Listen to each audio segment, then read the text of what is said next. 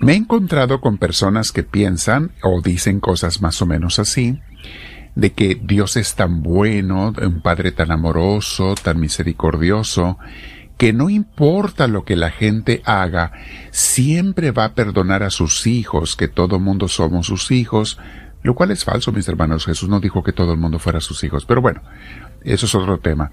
Eh, pero piensa la gente que eh, puede uno hacer lo que sea y Dios como quiera lo perdonará a uno y vamos a ir al cielo. Mis hermanos, eso no es lo que Cristo enseñó en muchísimas partes de sus enseñanzas nos advirtió, nos previno de la perdición y nos dio a entender, nos dijo claramente cómo mucha gente nos iba a salvar. ¿Y qué es las cosas que hace que la gente no se salve? Vamos a meditar en una de las parábolas que es la que leímos ayer en la Santa Eucaristía. El día de hoy la vamos a explicar en una de las enseñanzas de Cristo. Vamos a prepararnos para ello y te invito a que te sientes en algún lugar con tu espalda recta, tu cuello y tus hombros relajados y vamos a respirar profundamente invitando al Señor a que entre en nuestro corazón. Y el Espíritu Divino, ven a mí, te lo pido, lléname de tu presencia, hazme sentir esa paz que tú das.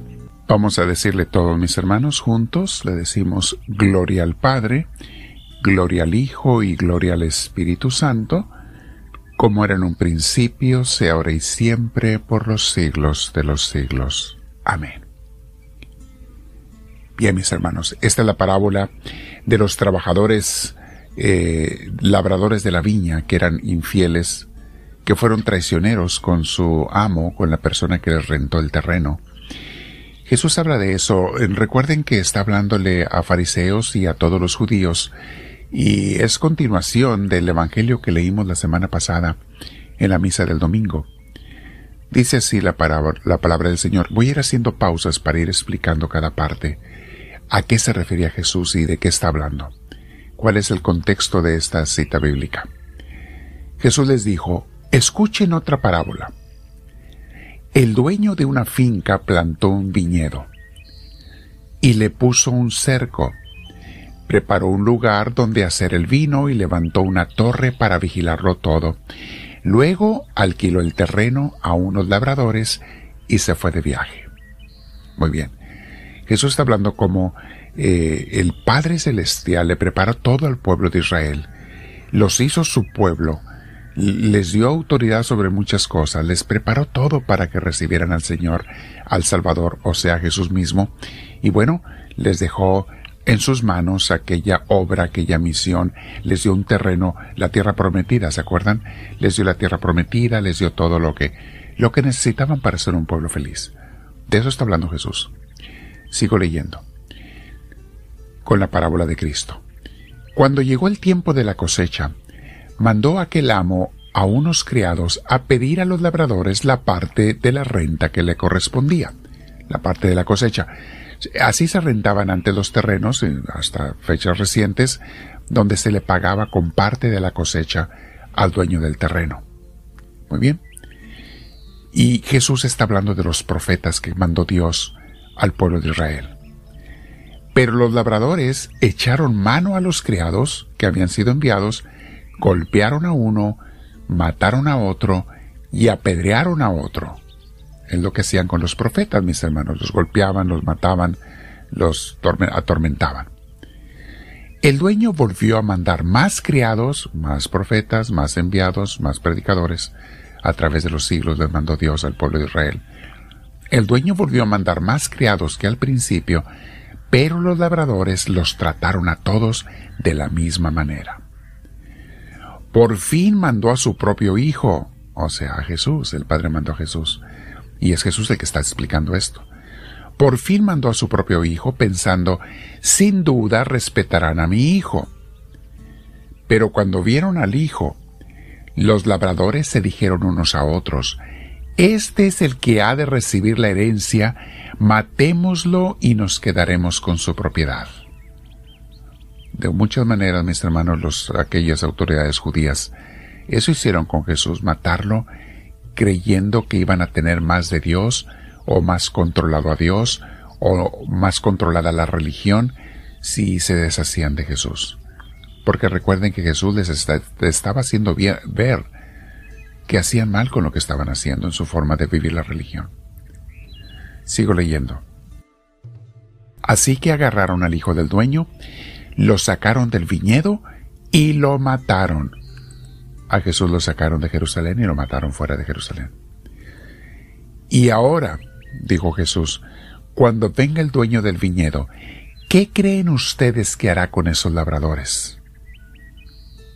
Los oyentes le contestaron a Jesús, matará sin compasión a esos malvados y alquilará el viñedo a otros labradores que le entreguen a su debido tiempo la parte de la cosecha que le corresponde. Jesús entonces les dijo, ¿Nunca han leído ustedes las escrituras? Dicen, la piedra que los constructores despreciaron se ha convertido en la piedra principal. Está hablando Jesús del mismo otra vez. La piedra más importante de la construcción de un templo, eh, o de una torre, o de una columna, eh, eh, era la piedra principal. En otra ocasión explicaremos cuál era esa piedra. Y sigue diciendo Jesús, esto lo hizo el Señor y estamos maravillados. Por eso les digo que a ustedes se les quitará el reino y que se le dará a un pueblo que produzca la debida cosecha. En cuanto a la piedra, cualquiera que caiga sobre ella quedará hecho pedazos, y si la piedra cae sobre alguien, lo hará polvo. Los jefes de los sacerdotes y los fariseos, al oír las parábolas que Jesús contaba, se dieron cuenta de que hablaba de ellos. Quisieron entonces arrestarlo, pero tenían miedo porque la gente creía que Jesús era un profeta. Palabra del Señor. Hermanos, aquí no dice que Dios iba a perdonar a aquellos trabajadores infieles. Jesús nunca dijo que va a tener misericordia y van a entrar al cielo como quiera, la gente que rechazó a Jesús y que de alguna manera lo seguimos rechazando algunos en los tiempos presentes y en cualquier época. Hay mucha gente que no quiere saber de Dios, lo rechaza.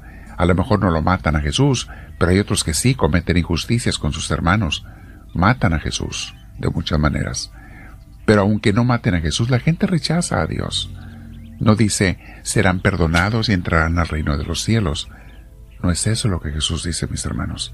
Dice, vendrá terrible calamidad sobre ellos, serán destrozados, serán castigados, se les dará muerte. No es para que nos asustemos, es para que no nos engañemos, mis hermanos. De hecho, la intención de Dios es que nadie se pierda, y lo dice la Sagrada Escritura, es que nadie sea perdido, se condene. Eh, la parábola del Hijo Pródigo nos habla de que cuando uno se arrepiente y pasa por esas sufrimientos que tiene uno que pasar después de haberse alejado de Dios, pero uno se arrepiente, uno recibido en la casa de Dios, pero tiene que haber el arrepentimiento, la conversión, el deseo sincero. Esta semana, mis hermanos, vamos a vivirla con el Señor y hagámonos conscientes de la invitación de Cristo. Si nos dice estas parábolas y estas enseñanzas es para prevenirnos, para advertirnos, porque Jesús no quiere que nadie se condene, pero está consciente de que muchos no le van a hacer caso y se van a perder. Que tú y yo, mi hermana, mi hermano, no seamos de esos. Vamos a buscarlo, a seguirlo y amarlo, a obedecerlo. Y le decimos al Señor, háblame Señor, que tu siervo te escucha.